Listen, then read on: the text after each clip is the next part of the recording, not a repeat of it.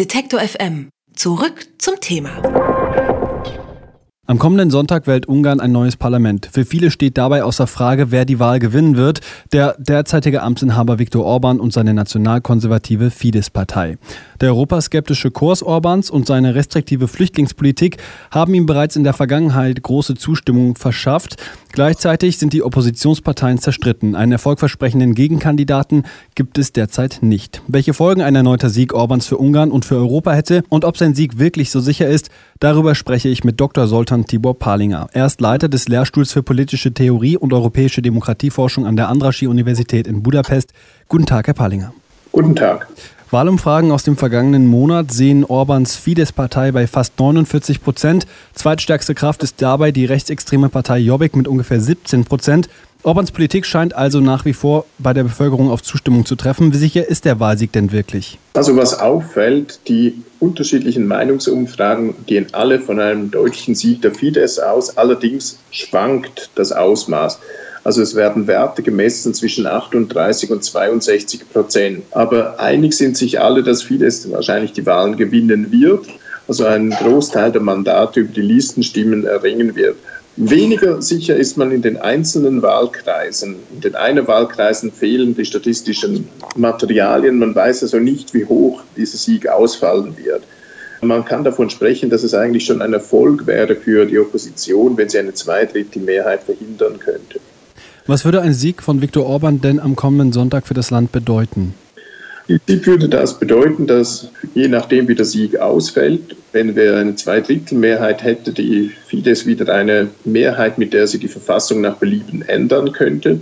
Wenn es weniger als zwei Drittel ist, dann müsste sie mehr Kompromisse schließen. Aber im Grundsatz haben wir ja jetzt auch eine Situation, wo die Regierung nicht über die Zweidrittelmehrheit verfügt. Und das führt dazu, dass sie eine relativ äh, antagonistische Politik führt und eben das immer auch zuspitzt auf ein Freund-Feind-Schema, wir gegen den Rest und äh, die Politik noch stärker polarisiert.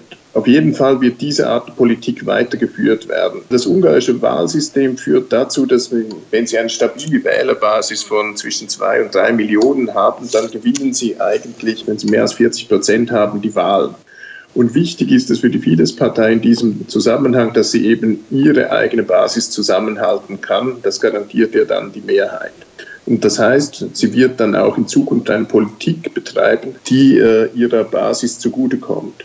Können wir denn vielleicht gerade aus dem letzten Jahr der Orban-Regierung darauf schließen, wie die vierte Amtszeit aussehen könnte? Welchen politischen Kurs würde Orban da wahrscheinlich wählen?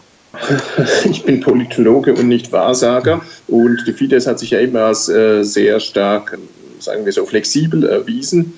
Aber wenn wir jetzt extrapolieren, was wir gesehen haben, die wirtschaftlichen äh, Maßnahmen würden weitergeführt werden. Also was wir beobachten konnten, ist eine stark prozyklische Politik. Die Fidesz hat die Wirtschaft stabilisiert und versucht jetzt Wachstumsimpulse äh, zu setzen. Gleichzeitig können wir beobachten, dass Fidesz den ungarischen Anteil an der Wirtschaft erhöhen will. Also er will eine explizit ungarische Basis bauen in der Wirtschaft. Das würde auch weitergeführt. Was wir auch beobachten können, die innenpolitische Polarisierung wird zugespitzt, noch stärker. Wir wissen nicht, wie weit das gehen kann, aber die gegenwärtige Regierungspolitik lebt davon, dass sie eigentlich sehr stark nach dem Prinzip Freund-Feind arbeitet. Dann kann Fidesz sein Narrativ umsetzen, dass sie die einzige Beschützerin des Landes ist. Deswegen braucht man immer einen äußeren Feind und da sehe ich nicht, wie sich das ändern sollte in nächster Zeit. Jetzt ist Orban ja in diesem europäischen Gefüge eine Art Vorbild schon fast für Euroskeptiker oder auch für sogenannte neue Rechte.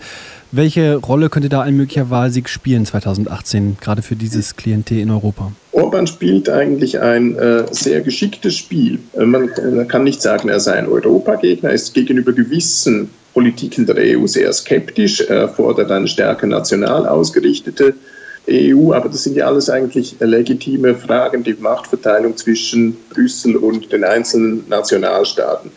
Also ich glaube, er wird weiterhin auf dieser Schiene spielen, möglichst viel für Ungarn herauszuholen und er will natürlich innerhalb der EU seinen Einfluss geltend machen, also eine stärker dezentrale EU in gewissen Bereichen. Aber Ungarn ist in einigen Bereichen auch bereit, durchaus weiterzugehen, also gerade gemeinsamer Grenzschutz, Richtung hin in eine gemeinsame Armee. Da kann man sich vorstellen, dass man auch bereit wäre, stärker sich zu integrieren.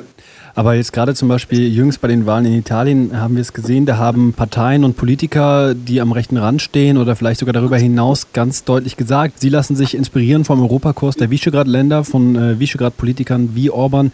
Also nochmal, welche Rolle spielt Orban da gerade in diesem innereuropäischen Konflikt mit Euroskeptikern und ähm, neuen rechten Bewegungen oder Parteien? Also ich glaube, diese Politik, die Europa abschotten will gegenüber der Globalisierung, dafür steht vieles. Aber nochmals, ich sehe hier eben auch ein starkes. Wir, Ungarn ist sehr stark angewiesen auf die Gelder der EU. Und man hat es gesehen, bei Konflikten in der EU tritt die Regierung hart auf. Aber wenn ihnen rechtlich nah, einwandfrei nachgewiesen ist, dass sie EU-Regeln verletzt, hat sie immerhin schon die Verfassung mehrmals angepasst um EU-konform zu werden. Also ich sehe hier ein Balancieren und ganz klar eine Interessenspolitik.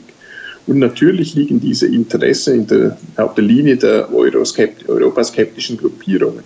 Das heißt, Sie glauben, dass auch unter der nächsten Amtszeit von Orban es möglich sein wird, auf europäischer Ebene zu diskutieren oder wie darf ich das verstehen? Ja, sicher. Er wird seine Interessen knallhart vertreten. Das hat er immer gemacht. Aber er wird es nicht auf einen Bruch anlegen. Vielleicht noch eine letzte Frage. Wir haben schon über die Opposition in Ungarn gesprochen. Gibt es da derzeit Parteien äh, oder Bewegungen? Es gibt ja zum Beispiel seit dem letzten Jahr die Partei Momentum, denen man so ein bisschen die Chance zurechnet, dass sie doch etwas gegen die Politik der Fidesz machen kann und der ungarischen Bevölkerung ein Angebot machen kann? Oder sieht es da wirklich dunkel aus für die nächsten Jahre? Also wenn man den Meinungsumfragen glaubt, wird Momentum wahrscheinlich nicht ins Parlament kommen. Äh, was man sieht, wenn Sie die ungarische Parteienlandschaft anschauen, haben Sie eigentlich so drei Cluster. Und da haben Sie den Fidesz-Cluster, Jobbik, die Rechtsextremen, und dann haben Sie so ein etwa fast ein Dutzend kleine Parteien Mitte links. Die streiten sich eigentlich um die gleiche Wählerbasis. Und diese waren nicht in der Lage, ein vernünftiges Wahlbündnis aufzustellen und ein einheitliches Angebot zu machen. Also im Moment vermittelt die Opposition, die Mitte-Links-Opposition nicht das Bild, dass sie äh, regierungsfähig wäre. Allerdings muss man sagen, ich glaube nicht bei diesen Wahlen, aber die Möglichkeit besteht. Wir haben in Frankreich Macron gesehen, der ein eingefrorenes Parteiensystem umflügen konnte. Also diese Chance besteht in Ungarn auch. Gerade mit diesem Wahlrecht, das im Moment vieles sehr bevorzugt, das kann in gewissen Bereichen und je nach Akteurskonstellation kann das eben auch sehr instabil werden. Da reicht es dann, wenn man zwei, drei Prozent verliert und dann hat man die Mehrheit verloren. Das letzte Mal hat Fidesz mit 43 Prozent der Listenstimmen eine Zweidrittelmehrheit im Parlament gewonnen. Und das heißt, also, wenn sich das ändert, kann sie auch die Mehrheit verlieren. Was ich aber nicht glaube, dass das in diesen Wahlen der Fall sein wird. Ungarn wählt am kommenden Sonntag ein neues Parlament. Ein Wahlsieg des amtierenden Ministerpräsidenten Viktor Orban scheint sicher.